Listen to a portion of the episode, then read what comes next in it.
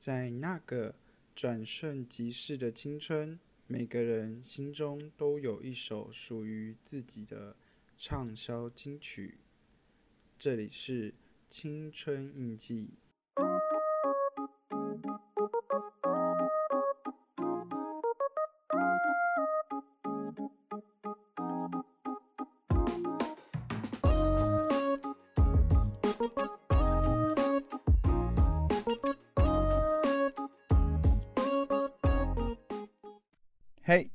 一周又过啦，好快啊！最近疫情又死灰复燃啦，大家出门在外也要多多注意哦，要勤洗手，戴好口罩，配合防疫政策哦。大家一起加油，让我们一起等待疫情结束的那天。呀，Bico 本周工作也还是一堆瞎鸡巴烂事啊，心情每送就要去大吃一顿，这周就是这样不断的循环，体重也是一直直线飙升啊，不管啦，反正能吃就是福啦，不知道有没有听众是跟我一样的呢？那就赶快进入我们今天的今日大来宾吧。今天的今日大来宾呢，是一位八零年代最具有代表性的低音女歌手。如果飞碟唱片有蔡琴的话，那滚石唱片的代表就是她啦。蔡琴呢，对于爱情的诠释，缅怀式的云淡风轻，她则是对爱情里面的纠结诠释的拳拳到肉的一位歌手。在一九八零年代的时候，这两位常常被拿出来做比较。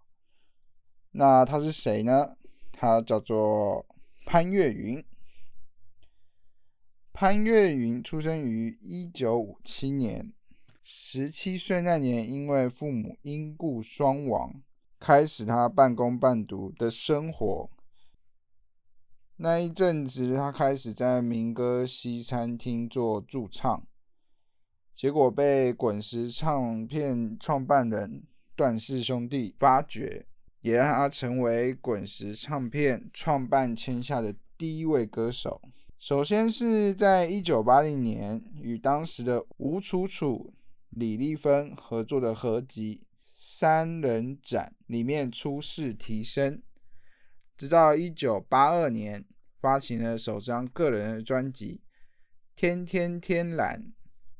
哎，讲到这个“天天天蓝”，应该一些五六年级的听众呢，应该就非常有印象啊。当时是一个民歌盛行的年代，《天天天蓝》这首同名主打歌引起了非常大的轰动。那本张专辑除了《天天天蓝》之外，另外还有《守着阳光守着你》，也深受当时的校园学子的喜爱。整张专辑由音乐鬼才李寿全操刀制作，这这这张专辑在艺术性方面也获得很高的评价，也让他一举成为一九八零年代最具有指标性的歌手。隔年，一九八三年发行了《胭脂北投》，背后的词曲创作包含了梁鸿志、李寿全。童安格、陈志远等等，罗大佑也依他的属性帮他创作了一首《野百合也有春天》。那这张专辑也首次加入了情境式的台语歌《心情》。这边要说一下，呃，潘越云所处的年代背景是民歌刚开始盛行的年代。在那个原本都还是属于翻唱年代的国语乐坛，民歌时代的开始，也代表了一个要唱出自己的歌的一个时代。在这个时候，各大音乐人也尝试了非常多新的尝试，当然潘越云也参与了这里面许多的第一次。一九八五年。被齐豫找去参与演唱《回声》专辑，这张专辑全部都是由诗人三毛的诗组成的一张专辑，里面也尝试了由音乐的形式展现三毛他的半生故事。这张专辑也是后来被认定为台湾首次尝试由文学与流行融合可能性的一张专辑。一九八六年后期，吹起了所谓纯爱琼瑶风，由电影吹向了电视剧。首出琼瑶的电视剧《几度夕阳红》，主题曲也是由琼瑶自己填词，如诗一般的情境，搭配哀凄的旋律，潘越云唱出了剧中主角对逝去的爱的惆怅感。也在这之后，潘越云以这首。几度夕阳红作为新曲，发行了他个人的精选专辑。同年，一九八六年，由李宗盛帮他制作了《旧爱新欢》这张专辑，定位的稍微比较商业化，首度远赴洛杉矶完成作品，里面曲目也都没有让人失望。首播主打《谢谢你曾经爱我》。由才女郑华娟填词谱曲，这首歌也真实的传达了一个向过去恋情追悔的女子她内心的心境。李宗盛呢，则献上了《最爱》，看似淡淡秋意气息的歌，却隐藏了浓烈的情感。周华健也为本张专辑献上了《眼眶之中》。这张专辑不仅在销售开出了漂亮的成绩单。录制的方式也是对于当时的华语乐团算是创举。时间来到一九八七年，由陆小芬主演的电影《桂花巷》主题曲由吴念真填词，潘越云她完美诠释了台湾女性一生的宿命感。此电影的原声带。也获得了第二十四届金马奖的青睐，获得了最佳电影插曲奖。潘越云呢，她一直都是很有个性、想法的女生，非常注重门面的她，平时的穿着从出道以来都是非常的讲究的。他还曾经说过：“就算我今天没当歌手，我还是会好好打扮自己，维持自己。”不会放纵，嗯，这个对 B 口来说呢，真是非常困难。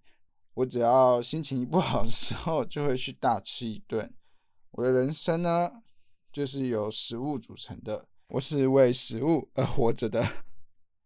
潘越云呢，她也充分的展现女人迷人多变的性格。潘越云在她国语歌唱事业的巅峰之际，也是非常勇于挑战新事物。在一九八八年，他推出了首张台语专辑《情字这条路》。在一九九二年呢，也推出了《纯情青春梦》。除了这两首同名主打歌之外，另外一首也是大家非常有记忆点的歌，《若是我轻轻叫着你的名》，传唱度也是非常的高。这对于五六年级生来说，潘越云就是那个时代的代表。一九八八年，又推出了《男欢女爱》男女对唱翻唱情歌的专辑。这张专辑，他跟多位在当时在线的男歌手合作合唱，包含和赵传合唱的《爱情有什么道理》，还有我们上集介绍的张信哲合唱的《你是唯一》，和周华健合唱的《是否》，还有。罗红璇合唱的《爱的千年》等等。一九八九年，他以前卫的装扮、紫黑色的口红、粗黑的眉毛，引起不小话题的《我是不是你最疼爱的人》，让人印象深刻。之后，由上百位一九七五年到一九九三年百大优质专辑里面，潘越里面占了就有六张，还有一张 原声带。也是很多近代歌手的模范啊，像是二零一五年萧敬腾翻唱他的旧作《一次幸福的机会》，让我们又想起了这位无可取代的低音天后。那时间拉回到现在，虽然潘越云已是华语乐坛殿堂级的人物，但依然谦虚学习。他总是说音乐没有学完的一天。在女儿上大学以后，他也没有闲着。其实以他的成就呢，他大可安享晚年，但他不愿意，他也没闲着。他从事书本，回到校园，录取了师大。流行音乐产业应用硕士在职专班之后，虽然因为疫情的搅局，但也顺利的在二零二零七月十一号开了个人的演唱会。不仅体态完全没有老态，连声音都跟过去四十年完全一模一样，也让歌迷非常震惊。Biko 也是认为学习是永无止境的，只要持续的精进自己。勇于接受新的事物，才是不老的秘方。那今天的今日大来宾就介绍到这里。如果是用 KKBOX 收听我们的朋友呢，也可以用砍入歌单功能来听听我们这次介绍女神的歌哦。那我们下周再见喽，拜拜。